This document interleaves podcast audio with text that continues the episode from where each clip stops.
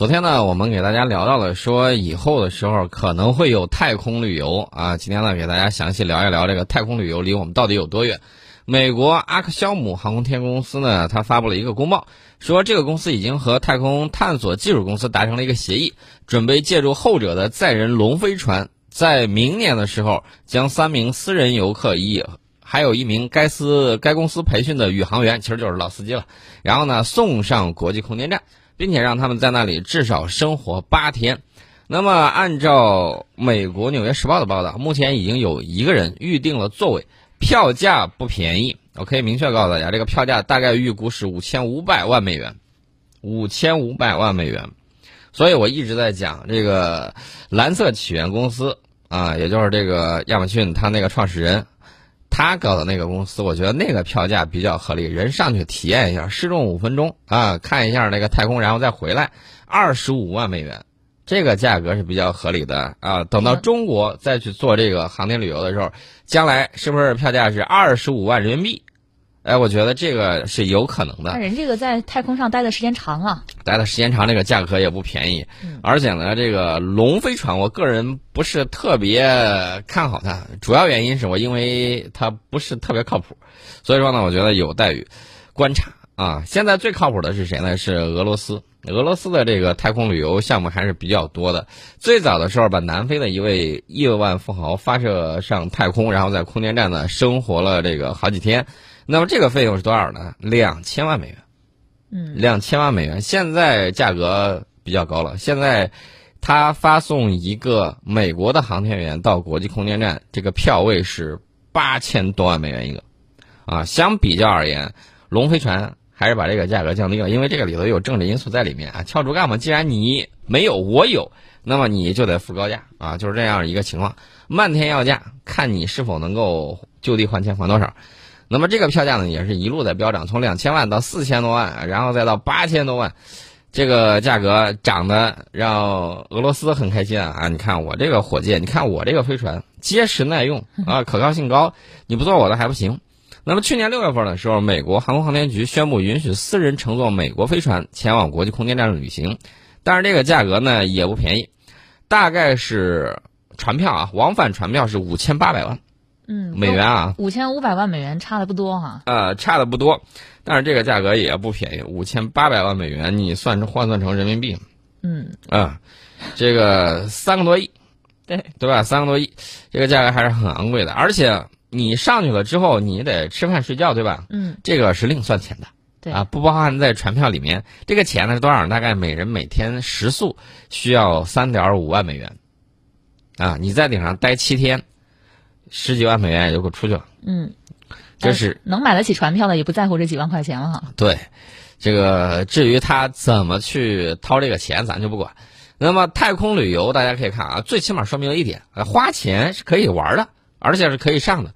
那么这个事情，大家想，那我攒够钱的时候，我也能上啊。但是事情真的是如此吗？广义上讲啊，这个太空旅游有这么几种。一种叫失重旅游，就刚才我说的那种啊，飞上去五分钟啊，体验一下失重，感受一下这个地球，然后你又回来了，这个比较快也比较安全，而且呢非常容易实现，价位也比较低。还有一种呢是高空旅游啊，走的比较远啊，走的比较高一些。还有是亚轨道旅游，还有轨道旅游以及太空行走旅游，包括太空旅馆旅游等多种形式。那么未来可能发展成什么呢？绕月旅游、落月旅游。还有火星旅游，比如说这个等到你的小孩子的时候，啊，将来他可能他到放暑假了，说啊，这个妈妈，我到火星上去度过暑假去了，有这种可能性啊？夏令营啊，对，失重旅游呢，我们一个一个给大家讲。失重旅游就是飞机进行抛物线动作，让乘客短暂体验失重。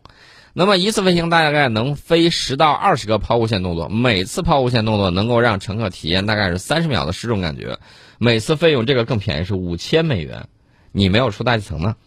那么宇航员进行这个训练呢，是为了体验失重，通常也是采用这种方法。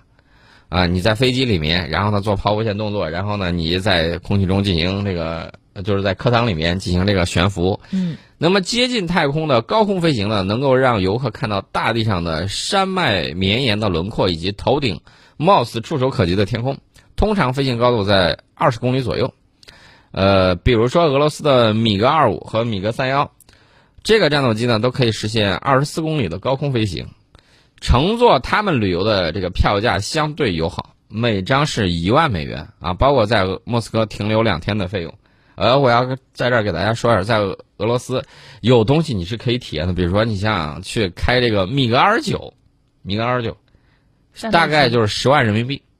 啊，旅对有旅行社报这个价格，十万块钱人民币，让你上去飞一圈儿，感觉还是不一样。超音速飞行啊，你坐后座双座驾驶，感觉还是很棒的。那么亚轨道旅游就是能够进入太空，但不进入近地轨道啊，是一种近似直上直下的飞行体验，营造失重场景的时间更长一些。比如说我刚才提到的那个维珍银河公司，包括那个蓝色起源公司，包括 Space X 公司，他们都打算去搞这种，这种是比较容易实现，而且票价相对来说比较便宜，而且预定的人数比较多，有几百人已经预定。比如说维珍银河计划使用白骑士二号飞。机携带这个太空船二号，把旅客送到亚轨道。那么这个项目呢，相对来说会比较有投资的潜力，也能够看到投资的这个回报。这个项目呢，也算是一个风口项目之一。那么我们说再高一点的啊，轨道太空旅游。这个轨道太空旅游呢，就是把游客送入近地轨道。阿克肖姆公司方案就是其中一种。之前呢，已经有七名太空游客乘坐俄罗斯联盟号飞船进入国际空间站。还有公司提出太空行走旅游，就是在轨道飞行旅游费用的基础之上，再交一千六百万美元，游客在一名职业宇航员的陪护之下，在太空中行走九十分钟。但是这个项目有人提出来，这个方案呢一直没有落地，啊，一直没有实现。另外呢，这个美国旅馆业巨头比格罗计划在二零二二年，啊，建造世界上第一个私人充气式太空旅馆，在二十四小时的这个。就是在里面待二十四小时啊，这个费用大概是四百万美元。具体它的这个项目是怎么玩？私人充气式太空旅馆，不太了解情况。那么 Space X 公司呢，经常喜欢 PPT 造东造西啊，它也不能例外。在二零一八年的时候，它公布了绕月旅行方案，计划把游客送入月球轨道。那么日本富商啊，前泽友啊，他呢可能会成为首个参与者。此前呢，美国太空冒险公司也曾经计划实施商业绕月旅游，啊，一名职业宇航员驾驶联盟号系列飞船，承载两名游客到月球上转一圈啊，呈八字形兜一圈，然后回来了。那么，这个美国太空冒险公司呢，已经与一名游客以一点五亿美元的票价签下了协议，但是因为，呃，他不是说要带两名游客吗？现在只有一名游客报名，另外一个人没找着。没找着，这个计划就胎死腹中。为什么呢？不划算，啊，必须有三亿美元，他觉得才可以玩一圈，他才可以挣钱。你光这个一点五亿就想包车过去，不好意思啊，这个车不开了。他就是这么样一个情况。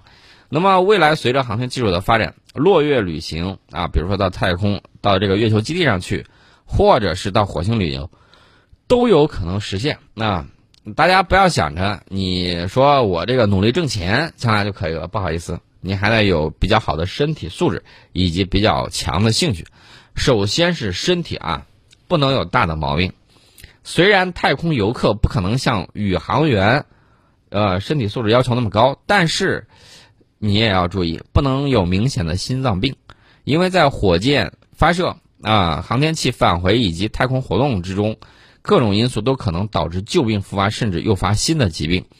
那么有一些也不能有啊，除了我们刚才提到这个心脏病问题之外，不能哮喘，不能耳鸣，不能贫血，不能骨折，不能开胸，不能痛风，不能皮炎。如果说谁吃海鲜啊，吃就着啤酒吃海鲜吃多了，痛风问题不好意思，痛风问题你也不能到太空上去，也不能去，皮炎也不行。那么二零零六年的时候，日本富豪啊花费了两千万美元，计划搭乘联盟号登上国际空间站。这个成为第四名太空游客，但是在俄罗斯艰苦训练几个月之后，体检发现不太适合太空飞行，被迫取消太空之旅。这两千万美元本来计划给花出去了，这也没有花出，没有花成。然后呢，把机会呢就让给了全球首位太空女游客安萨里。呃，所以说呢，大家看到了啊，太空游客这个体检关，并不是十分容易通过。你要想去更远处游玩，它跟探险一样。首先要有一个良好的身体啊，然后还有比较顽强的这个心理素质才可以。呃，之前乘坐俄罗斯联盟号飞船进入国际空间站的太空游客，出发之前要经历刚才我们提到的那个模拟失重的抛物线飞行啊，飞一次，呃，就是飞机飞一个航次，然后来来回回给你飞十几个、几十个抛物线，你就在那儿体会一下，在重力加速度情况下是个什么样的情况，失重的情况下是个什么情况，而且呢，你还能够躺在离心机里面，呃。练习一下重力加速度的情况之下，你如何在这种环境之中，身体保持状态，保持平衡？呃，除了这些之外呢，你还得要有理工科的知识。为什么呢？你得学习联盟号飞船与国际空间站的内外结构，包括一些操作。万一出现紧急情况的时候，你得确保你能够回来啊，这是相关的情况。另外呢，联盟号和国际空间站模拟器还要进行水上返回降落等训练。大家可能说，为啥要水上返回降落？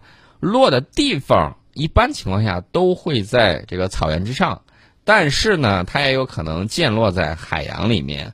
如果落在水里头的话，你得考虑一下。你要是个旱鸭子，不好意思，那个这个关你就过不了。你必须得会游泳，嗯，必须得会游泳。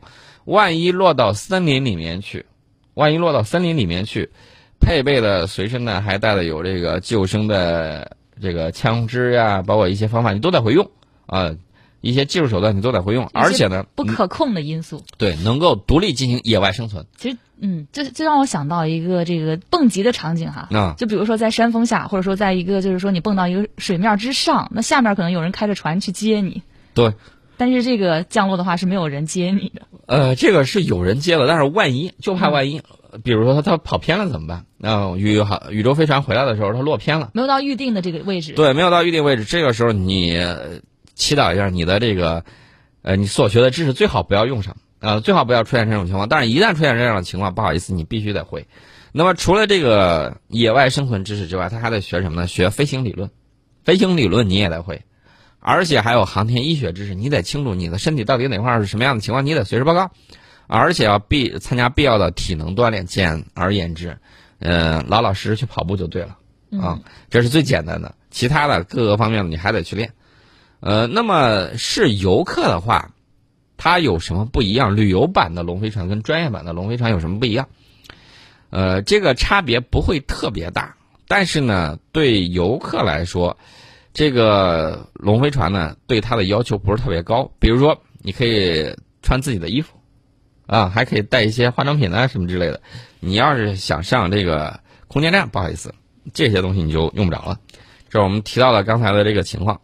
而且呢，除了这个航天器可以通用之外，太空游客也不需要携带什么特殊装备。在发射和返回阶段，它和专业的宇航员一样，都得穿舱内航天服。在太空飞行阶段，你可以穿着自己的衣服，比如说运动装啊什么之类的，啊，甚至带一些相机，比如说我上太空去拍个照。我上太空去拍一段小视频都是可以的。